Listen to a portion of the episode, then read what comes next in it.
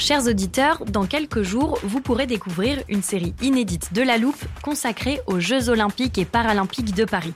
À trois mois de la cérémonie d'ouverture, on s'est demandé comment réussir ces JO. Les transports sont-ils prêts à affronter les milliers de touristes? Le dispositif de sécurité est-il suffisant? L'enthousiasme sera-t-il finalement au rendez-vous? Pour répondre, on plonge durant cinq épisodes dans les archives des éditions précédentes, accompagnés des journalistes de l'Express. C'est à retrouver à partir du 13 mai sur toutes les plateformes d'écoute.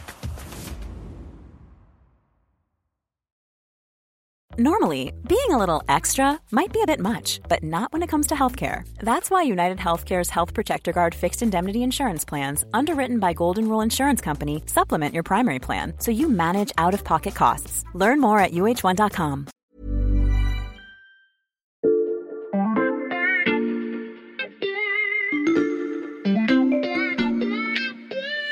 Salut, c'est Xavier Yvon. Nous sommes le jeudi 13 avril 2023. Bienvenue dans La Loupe, le podcast quotidien de l'Express. Allez, venez, on va écouter l'info de plus près. Il y a un peu plus d'un an, le nom d'Orpea est devenu synonyme de scandale dans les maisons de retraite. Je vous résume rapidement l'affaire au cas où vous l'auriez oublié. Dans une grande enquête, l'entreprise leader européen des EHPAD est accusée de favoriser la rentabilité au détriment des résidents. Repas rationnés, hygiène négligée, manque de prise en charge médicale, mais aussi insuffisance de personnel, injonction à remplir les chambres, les dysfonctionnements sont nombreux. Ces révélations choquent et en quelques mois, les plaintes de famille se multiplient. Le gouvernement décide de se pencher sur le dossier tandis que l'entreprise s'écroule. Si je vous reparle aujourd'hui du scandale Orpea, qui concernait donc les personnes âgées, c'est qu'il a inspiré une autre investigation, cette fois-ci sur la petite enfance. Les terribles manquements mis au jour dans certains EHPAD existent-ils également dans les crèches? Pour répondre, BFM TV et l'Express se sont associés afin de mener une longue enquête journalistique. Le résultat de ce travail inédit, c'est un dossier à retrouver sur l'express.fr, ainsi qu'un documentaire, Crèche Nos enfants en danger, disponible sur le site de BFM TV. Et également donc cet épisode exceptionnel de La Loupe je préfère vous prévenir, il va être question de couches rationnées, de surbooking d'enfants et de personnel en détresse.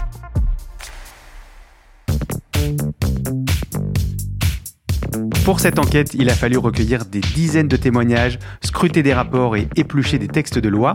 À l'Express, ce travail, c'est Céline Delbecq, journaliste au service société qui l'a fait. Salut Céline. Salut Xavier. Tu as collaboré avec une partie de la rédaction de BFM TV et plus particulièrement avec Mickaël Gagné, grand reporter pour l'émission de documentaire Ligne Rouge. Salut Mickaël et bienvenue dans la loupe. Salut, je suis ravi d'être avec vous. Je précise qu'on entendra dans ce podcast des extraits de ton documentaire.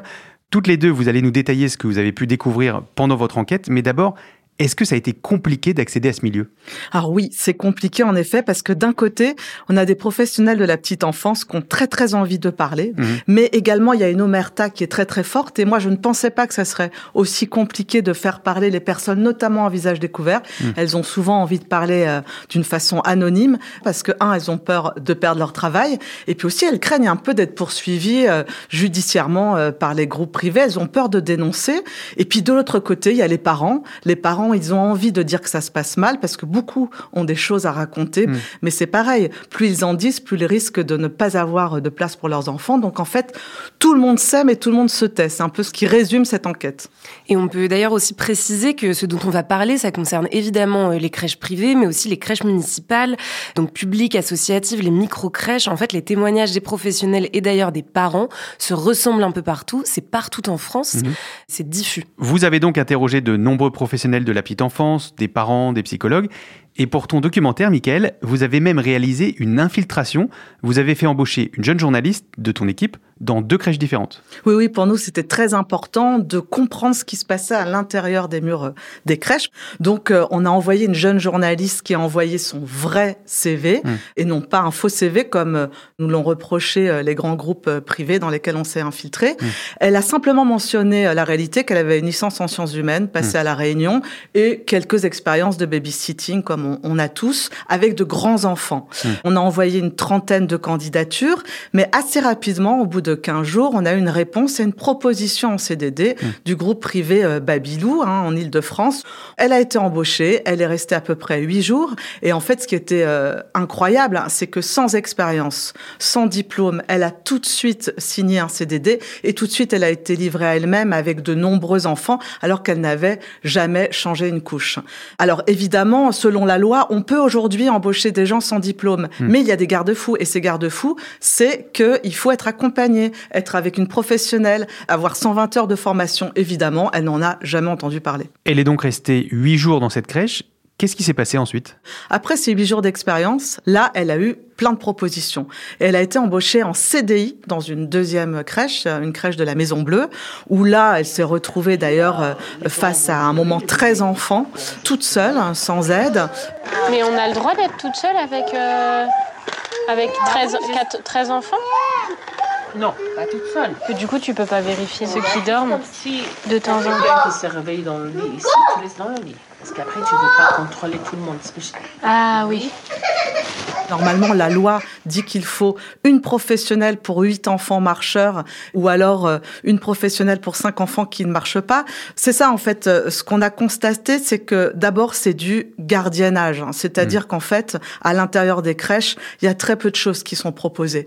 Il y a un site internet qui vous vante euh, des projets pédagogiques, qui vous vante de faire de l'anglais, qui vous vante de faire du sport. En fait, il se passe pas grand-chose. On a constaté aussi que les enfants étaient mis à table à 10h45, même s'ils avaient pas faim. Certains, on ne leur proposait pas d'eau. On a oublié de leur donner de l'eau ce midi.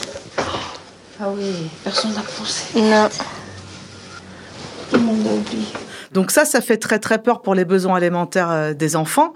Et puis effectivement, ça veut dire qu'une jeune fille qui n'a jamais changé une couche peut se retrouver avec neuf enfants.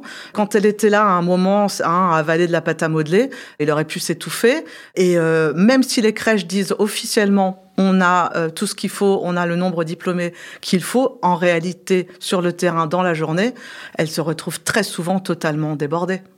Ouais, ce problème d'effectif, c'est quelque chose qui est ressorti dans tous les témoignages que j'ai eus. Euh, par exemple, j'ai une professionnelle qui me raconte qu'elle a dû refuser parfois de prendre des enfants dans ses bras par manque de temps, ce qui est très difficile à vivre en ces professionnels, parce qu'il faut bien se rendre compte que c'est pas forcément de leur faute, qu'elles aiment leur métier, mais qu'elles se retrouvent à devoir refuser de prendre dans leurs bras un bébé qui pleure, c'est quand même euh, assez fort. Cette même professionnelle me dit euh, quand même qu'elle s'efforçait de parler aux enfants quand elles changeaient leur couche pour qu'ils aient l'impression qu'on leur a parlé au moins une fois dans la journée. Hmm. Et j'ai un, un, témoin, une témoin qui me dit quelque chose quand même de très fort. Il est souvent impossible d'y rendre les enfants heureux. Encore une fois, on parle de certaines structures, mais c'est quand même assez fort comme témoignage. Et Xavier, d'ailleurs, je t'ai apporté un rapport. Alors, je lis rapport réalisé par la Caisse nationale d'allocation familiale. Si tu veux, je peux te faire un petit résumé, puisque je, je l'ai lu euh, de long en large. En fait, sur euh, environ 16 hein, 000 crèches collectives qui ont été interrogées donc euh, par la Caisse nationale d'allocation familiale, près de la moitié faisait état de postes vacants. Donc, on a près de 9 000 postes, en fait, en équivalent temps plein qui ne trouvaient pas preneur au 1er avril 2022, mmh. sans compter environ 1500 postes de direction inoccupés. Donc, la conséquence de ça, c'est que, en fait, il y a plus de 9 500 places en crèche qui sont fermées par manque de personnel, soit plus de 2% du total des places recensées en tout dans cette étude, alors même que la crèche est le mode de garde le plus plébiscité par les Français et que tous les Français, évidemment, ne trouvent pas de place en crèche pour leurs enfants. Dans les témoignages qu'on retrouve dans un de tes articles, Céline, tu as également une puéricultrice qui utilise le terme d'usine à bébé. Effectivement, elle me dit, euh, voilà, je changeais des couches à la chaîne. En fait, on parle vraiment de personnel à bout, qui se retrouvent parfois parce qu'elles sont justement trop fatiguées, euh, trop usées à devenir euh, agressives, parfois euh, insultantes, qui sont dans une détresse émotionnelle que les enfants ressentent. Mhm. J'ai une professionnelle qui m'a raconté que sa collègue était tellement à bout qu'en fait elle pleurait en pleine salle dans la crèche mmh. et qu'un enfant est venu donc voir euh, cette professionnelle qui elle ne pleurait pas et a dit non non mais je vais pas aller voir euh, ta collègue parce que je sens qu'elle est triste, je sens que là elle peut pas s'occuper de moi. Et même euh, dans les crèches où on a été accepté avec une caméra parce qu'on a passé deux jours dans une crèche associative mmh. où on a filmé la visage découvert avec une caméra, on s'est rendu compte que les professionnels étaient assez désespérés, fatigués et elle nous disait on sait plus où sont nos priorités. Par exemple, il y en a une qui disait je sais pas si je dois surveiller les enfants qui font la sieste, faire des activités, donner le biberon. En fait, il faut, tout gérer et en même temps, euh, moi j'ai l'impression de ne pas faire mon travail correctement. J'ai l'impression euh, juste d'assurer la sécurité des enfants et seulement ça. D'ailleurs, on nous disait dans cette crèche qu'il y avait euh, beaucoup de burn-out et pourtant c'est une crèche qui était très appréciée des parents et des enfants. Mais même en respectant les règles d'encadrement, on sent qu'elles sont tabous et qu'en fait elles-mêmes ont l'impression de ne pas faire leur travail. Et tout ça, est-ce que ça peut avoir des conséquences sur les enfants?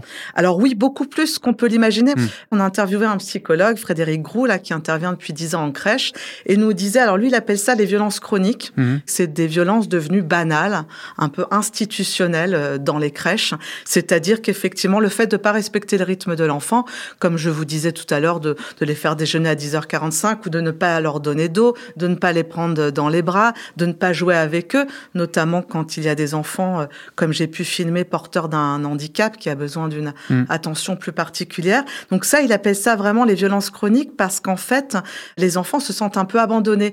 Et il disait, ça peut développer alors des enfants qui mangent pas, qui dorment mal, qui sont angoissés, qui peuvent même entrer dans des formes de dépression. Dans une des crèches dans laquelle on s'est infiltré aussi, euh, on a entendu, on nous a relaté qu'une auxiliaire euh, parlait très mal aux enfants, était pratiquement insultante euh, avec eux, les traitait de, de gros, de euh, lui disait t'as la sale tête de ton père, t'es moche comme ta hmm. mère, t'es une grosse patate, t'es une pédale. Comme le souligne le psychologue, le ton a un impact sur l'enfant qui comprend qu'on lui dit quelque chose de désagréable. Hmm. C'est des enfants qui ont besoin en fait d'affection, de tendresse, qu'on les écoute, et euh, ça peut avoir aussi des incidences en dehors de la crèche avec des enfants qui peuvent se refermer un petit peu sur eux, ou au contraire euh, avoir envie de faire du bruit, de crier, d'attirer l'attention. Donc ça a des réelles conséquences dans la crèche et à l'extérieur de la crèche. Vous avez également échangé avec des parents. Qu'est-ce qu'ils vous racontent? Certains ont vécu des expériences vraiment traumatisantes. Ils ont dû changer leur enfant de crèche. Ils ont retrouvé, par exemple, leurs enfants avec des bleus ou des enfants qui avaient faim, qui n'avaient pas assez à manger ou qui étaient en sueur parce qu'il n'y avait pas de, de, climatisation dans la crèche alors qu'il faisait très chaud. Des enfants qui étaient stressés, qui dormaient plus, des enfants tristes.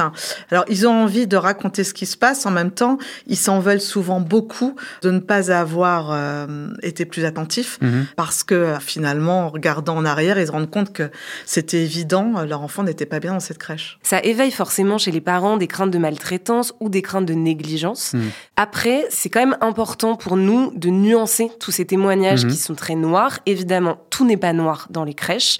On a eu aussi beaucoup de témoignages sur des équipes soudées, des directeurs bienveillants, des structures épanouissantes, des enfants qui étaient plutôt heureux en crèche et c'est vraiment important de le préciser. Hmm. C'est ce que je disais tout à l'heure, c'est des métiers pour la plupart de vocation, c'est des personnes qui sont passionnées par leur métier. Et d'ailleurs, beaucoup disent que la situation n'est selon eux pas irréversible. Moi, j'ai eu beaucoup de personnes qui m'ont dit, euh, je sais que si on forme plus les professionnels, on peut y arriver. Donc ça, c'est vraiment important de le dire. En fait, la seule question, c'est qu'il faut changer le système et mettre les moyens. C'est important de le souligner en effet. Les histoires que vous nous racontez sont très fortes. Il est donc temps de s'intéresser aux raisons de ces impressionnants dysfonctionnements.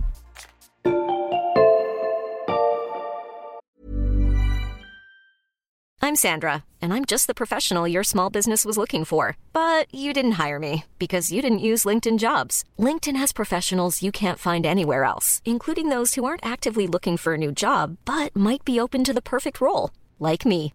In a given month, over 70% of LinkedIn users don't visit other leading job sites. So if you're not looking on LinkedIn, you'll miss out on great candidates like Sandra. Start hiring professionals like a professional. Post your free job on linkedin.com/people today.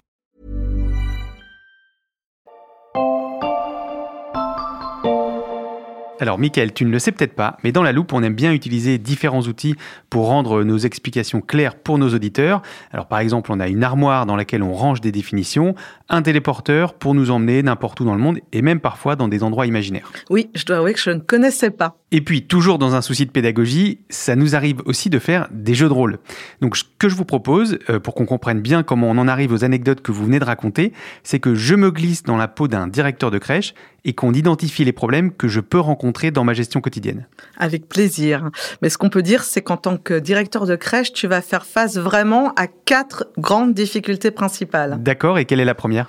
Bon, alors la première, Xavier, c'est qu'en fait, tu vas avoir toujours plus de place pour les enfants, mais de moins en moins de personnel. En fait, mhm. il y a un effet ciseau. Le mode de garde en crèche, en fait, a explosé. Il y a une hausse du nombre de places en France qui est quand même assez impressionnant.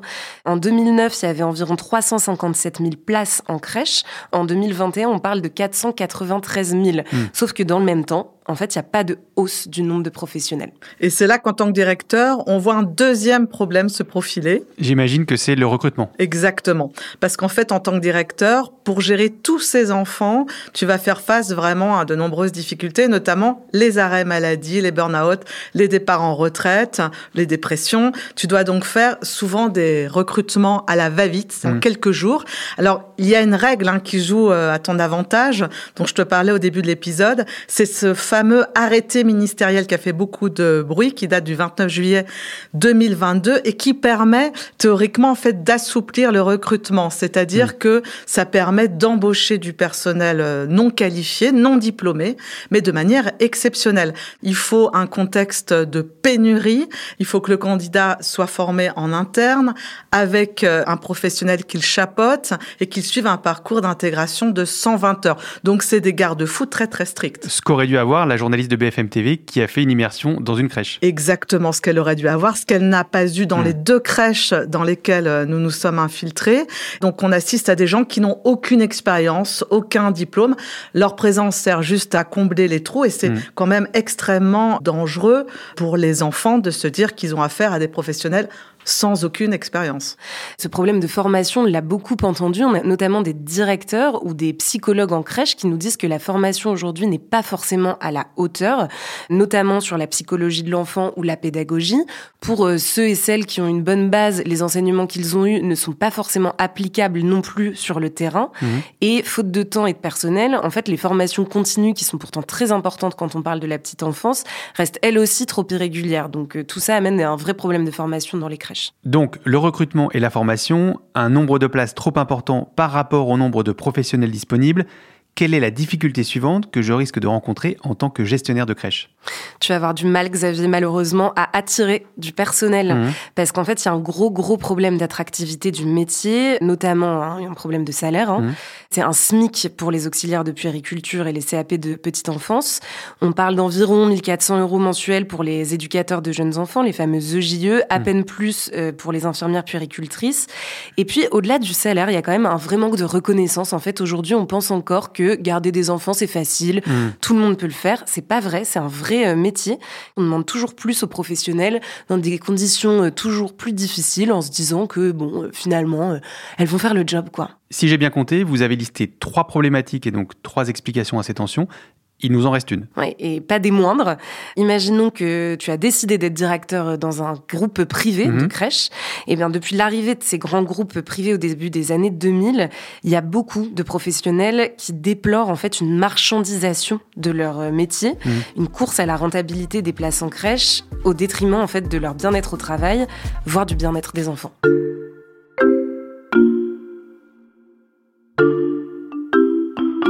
Xavier, si je te dis un mois offert sans engagement, à quoi ça te fait penser? Euh, je dirais un forfait de téléphone ou un abonnement pour un régime Moi aussi, au premier abord. Mais en fait, dis-toi que c'est une offre qui a été faite par euh, un groupe de crèches privées qui s'appelle People and Baby pour le mois de mars. En fait, si l'expérience déplaît aux parents et qu'ils ne finalisent pas l'inscription de leur bébé, ils seront même remboursés du montant global de la cotisation d'un mhm. mois. Mhm.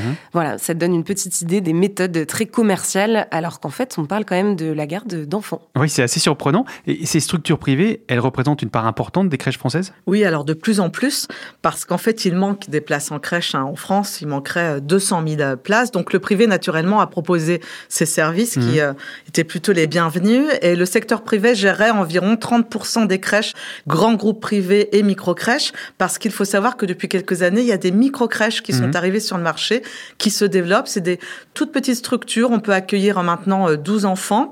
Et n'importe qui peut ouvrir une micro-crèche. Vous, moi, Céline, mmh. sans qualification particulière on peut devenir gestionnaire. Bon, pourquoi pas? Après, il faut avoir du personnel qualifié, mais se sont engouffrés quand même dans ce business des gens qui n'avaient rien à faire avec le monde de la petite enfance, d'où pas mal de dérives. Et euh, la Direction générale des fraudes, là, dans une enquête euh, récente de 2021, a découvert que deux établissements sur trois représentaient des anomalies, notamment des allégations trompeuses entre ce qu'on dit sur le site internet et ce qui est réellement fait dans les crèches, mmh. les contrats passés avec les parents. Donc euh, attention, ces crèches micro micro-crèches, euh, il y a beaucoup de dérives. Alors en France, effectivement, il y a beaucoup de groupes privés différents. Mhm. Les quatre leaders du secteur, c'est Babylou, People and Baby, les Petits Chaperons Rouges qui appartiennent au groupe Grandir et la Maison Bleue. Mhm. Ces groupes privés, il faut quand même le préciser, ils ont un objectif, c'est celui de faire du chiffre. Selon un rapport de Matignon qui a été publié en 2021, leur chiffre d'affaires serait compris entre 1,1 et 1,4 milliards d'euros. Et ce rapport pointe aussi un taux de profitabilité de l'ordre de 6% en moyenne, voire pour une petite partie d'entre elles, un taux de profitabilité euh, qui atteint 25%. Il faut quand même le nuancer parce que dans ce rapport, il est aussi dit que 10% de ces crèches privées ont un taux de profitabilité négatif. Mais dans tous les cas, on voit qu'il y a une sacrée croissance. En effet, et j'imagine qu'il y a des mécanismes qui leur permettent d'être aussi rentables. Effectivement, en fait, pour réussir à être rentable dans un monde qui ne l'est pas, par Mmh. définition, il faut tenir son budget de A à Z sur plein de leviers différents. Mhm. Il y a évidemment les salaires qui représentent 80% des dépenses. Donc euh, nous, les témoignages qu'on a des professionnels sur le terrain, c'est qu'elles n'ont jamais aucune prime, que c'est très difficile d'avoir des augmentations, que les salaires sont quand même assez bas par rapport euh, notamment euh, au public euh, dans, dans certaines régions. Et on peut aussi commencer à parler de la PSU, donc Mhm. c'est la prestation de service unique qui a été créée en 2002. Et la PSU, qu'est-ce que c'est? C'est une aide qui est versée euh, par les CAF, donc les caisses d'allocation familiale, aux gestionnaires d'établissements, pour le public comme pour le privé. Mhm. Et en fait, elle se base sur une tarification horaire. Mhm. L'idée, en fait, c'est que les subventions sont octroyées à la crèche sur la base des heures qui sont réellement effectuées par les enfants Mhm. et pas sur la base des contrats signés par les parents. Je te donne euh, un exemple très pratique. Imaginons donc un petit garçon qu'on va appeler euh, Paul, Mhm. voilà, s'il est inscrit et qui doit venir à la crèche donc euh, quatre jours par semaine de 8h30 à 18h. Un jour, ses parents vont venir le chercher à 14h parce qu'ils partent en vacances. Mhm. En fait, ça va faire de l'argent en moins pour la crèche parce que la crèche ne va pas bénéficier des subventions de la CAF qui sont vraiment euh, tarifées sur les horaires euh, effectués effectivement par ce petit Paul. Donc, il va falloir euh, combler les trous. Et donc, comment on fait pour combler les trous? C'est ça le problème, c'est qu'en fait, les directeurs et directrices sont devenus des bookers de planning.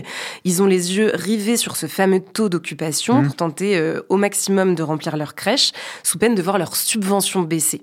Si je reprends mon exemple du petit Paul, qui est parti donc en vacances à 14 heures, Mhm. euh, en fait, il laisse un trou dans le planning. Et ce trou, il doit être comblé. Et donc, du coup, on va euh, le combler par un autre enfant. Donc, imaginons la petite Louise, dont les parents n'avaient pas trouvé de place en crèche, qui est donc sur une liste d'attente, par exemple. En fait, c'est un travail de commercial. Il y a des commerciaux qui vont regarder un petit peu qui peut venir euh, combler euh, ce trou. Et ce trou sera comblé par un enfant qui, du coup, ne connaît pas forcément la crèche, ne connaît pas forcément les professionnels. Donc ça, euh, c'est pas du surbooking. C'est juste une histoire d'avoir absolument tous les créneaux remplis. En revanche, le surbooking, ça existe aussi. Du surbooking dans les crèches, tu nous expliques? Oui, alors il y a une réforme qui est passée euh, il y a quelques mois qui s'appelle euh, la réforme Norma. Mhm. En fait, elle a autorisé la possibilité pour toutes les structures d'accueillir en surnombre les enfants jusqu'à 115%. Donc là encore, il y a quand même des garde-fous. Mhm. Il faut qu'en fait le taux d'occupation hebdomadaire de l'établissement n'excède pas 100% sur la semaine. Mhm. C'est un peu compliqué, mais ça veut dire que tu peux avoir 115% lundi et mardi, si euh, mercredi et jeudi tu as 90% Mhm. ou voilà à peu près ça. Le problème, c'est que ça, ça devient ingérable pour les directeurs et directrices et aussi pour les personnels qui se retrouvent avec toujours plus d'enfants. Évidemment, tout ça, ça participe à cette pression vraiment terrible que subissent les directeurs et le personnel, particulièrement d'ailleurs dans les groupes privés. hein. Et ça, des personnels de crèche vous l'ont raconté. Oui, plusieurs hein, nous l'ont raconté Mm. dans plusieurs groupes euh, différents. On a par exemple le témoignage d'une directrice euh, anonyme qu'on va appeler euh, Justine, qui a dirigé une crèche gérée par un leader du secteur pendant plusieurs années Mm. et qui déplore, je la cite, un fonctionnement à l'américaine. Si je réussissais à atteindre le taux de remplissage qu'il voulait, je gagnais entre 200 et 500 euros de prime. Mhm. Mais si je n'y arrivais pas, les supérieurs hiérarchiques me mettaient clairement des coups de pression. Mhm. Donc en fait, chaque semaine, euh, Justine se souvient d'horribles réunions, elle les appelle comme ça, pendant lesquelles elle devait annoncer à voix haute son taux de remplissage de la semaine devant les autres gestionnaires de la région. Mm. Ceux qui étaient en dessous euh, des attentes sont un peu montrés du doigt. En fait, elle, elle parle de show à l'américaine qu'elle détestait parce que Mm. c'est pas du tout ses valeurs. J'ai une autre directrice dans une micro-crèche d'un autre groupe où là aussi, elle parle de réunions profit and loss, donc Mm. euh, de réunions euh, Perte perte, et et profit. profit chaque mois, de récompenses quand on fait du remplissage. Voilà, ça pose quand même question sur la pression hein, qui est mise sur leurs épaules. Il y a aussi dans ce souci quotidien de bénéfices beaucoup de témoins qui racontent qu'il y a des économies de bout de chandelle qui sont faites, notamment sur le matériel, sur le linge, sur les couches, voire les barquettes de nourriture. Donc j'ai rencontré une ex-directrice d'un grand groupe privé qui, elle, dit c'est un peu comme à, à l'EHPAD, hein, tout est rationné. Elle racontait que on lui demandait de commander 25 repas alors qu'il y avait 28 enfants pour essayer de faire des économies en tablant sur le fait que certains n'aient pas faim et ne mangent pas. Donc c'était assez déroutant. Certaines professionnelles me disaient aussi qu'elles devaient, elles avaient l'ordre de ne pas changer les enfants plus de trois fois par jour mmh. et puis aussi d'aller acheter parfois des couches sur leur propre argent parce que des commandes n'arrivaient pas. Donc c'est des situations assez euh, alarmantes. Au-delà d'un ordre qu'ils pouvaient donner, j'en ai aussi beaucoup qui me disent c'était jamais écrit noir sur blanc, c'était mmh. jamais dit directement, mais c'est aussi des petites réflexions implicites de dire ah bah aujourd'hui vous avez changé beaucoup d'enfants et ça ça participe à leur burn-out. Mais il n'y a pas de contrôle des pouvoirs publics pour s'assurer qu'il n'y ait pas ces dérives? On a interviewé le ministre des Solidarités, euh, Jean-Christophe Combe, mhm. et il l'avoue, enfin, c'est ce qu'il nous dit, il nous dit oui, il n'y a pas assez de contrôle. Il y a à peu près 15 900 crèches en France, et il y a pas beaucoup euh, de contrôleurs de la PMI, qui est la protection maternelle infantile. C'est en fait l'autorité publique qui est chargée de la protection de la petite enfance. Nous, on a suivi par exemple une péricultrice qui contrôle en Loire-Atlantique des crèches. Sur le terrain, ce qu'on voit, c'est que même si elle fait son travail très sérieusement, les contrôles ne sont pas inopinés, ce sont hmm. des contrôles prévus. Il n'y a jamais de surprise, on peut jamais faire du flagrant délit dans les hmm. crèches, en tout cas de mauvais traitement. C'est sur du déclaratif. La contrôleuse est obligée de les croire. Et alors, ce qui est incroyable, c'est qu'elle nous dit, voilà, moi, je suis avec quatre collègues. On est chargé de faire du contrôle en Loire-Atlantique et on doit contrôler 1300 assistantes maternelles, 42 crèches et 30 établissements d'accueil du jeune enfant. Pendant parfois 3-4 ans, il y a des établissements qui ne sont pas contrôlés. Au cours de votre enquête, vous avez présenté tous ces faits et ces témoignages aux différents groupes privés. Qu'est-ce qu'ils vous répondent? Alors, au bout de deux mois d'enquête, j'ai voulu demander une interview simplement hmm. pour qu'ils me présentent leur groupe et pour me dire comment ils travaillent. Personne n'a accepté, soit on me répondait pas, soit on n'acceptait pas, c'était pas le moment, il y avait trop de polémiques, etc.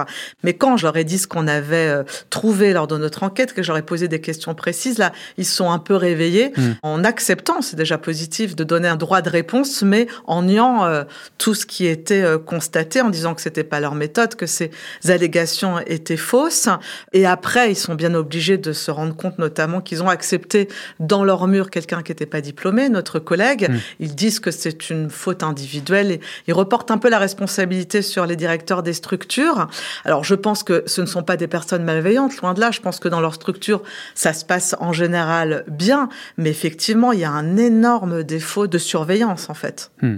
Bon après Xavier, je te connais, tu auras peut-être envie euh, de finir cet épisode sur une note un peu positive. C'est vrai qu'une conclusion un peu optimiste serait la bienvenue. Je te comprends pour nous aussi.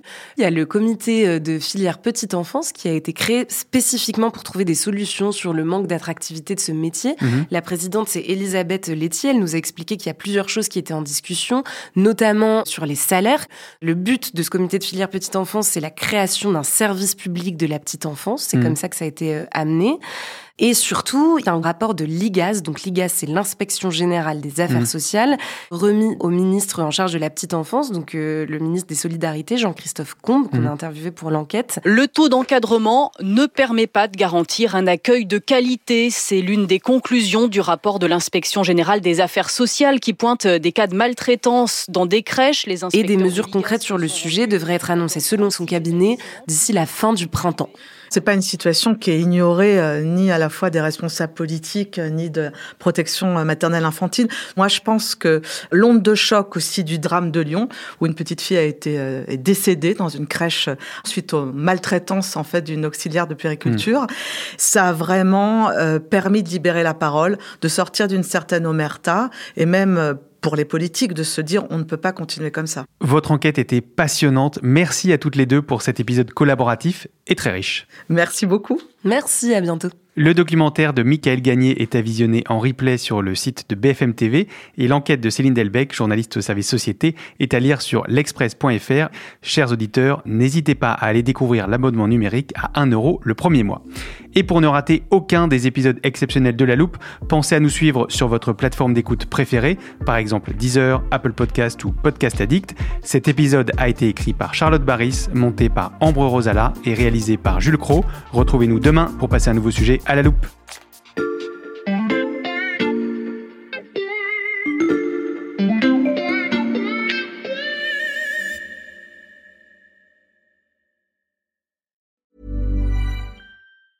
A lot can happen in three years, like a chatbot may be your new best friend. But what won't change? Needing health insurance. United Healthcare Tri Term Medical Plans, underwritten by Golden Rule Insurance Company, offer flexible, budget friendly coverage that lasts nearly three years in some states. Learn more at uh1.com. Planning for your next trip?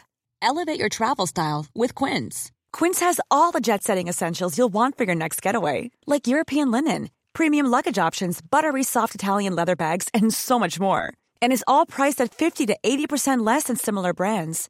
Plus, Quince only works with factories that use safe and ethical manufacturing practices. Pack your bags with high-quality essentials you'll be wearing for vacations to come with Quince. Go to quince.com/pack for free shipping and 365-day returns.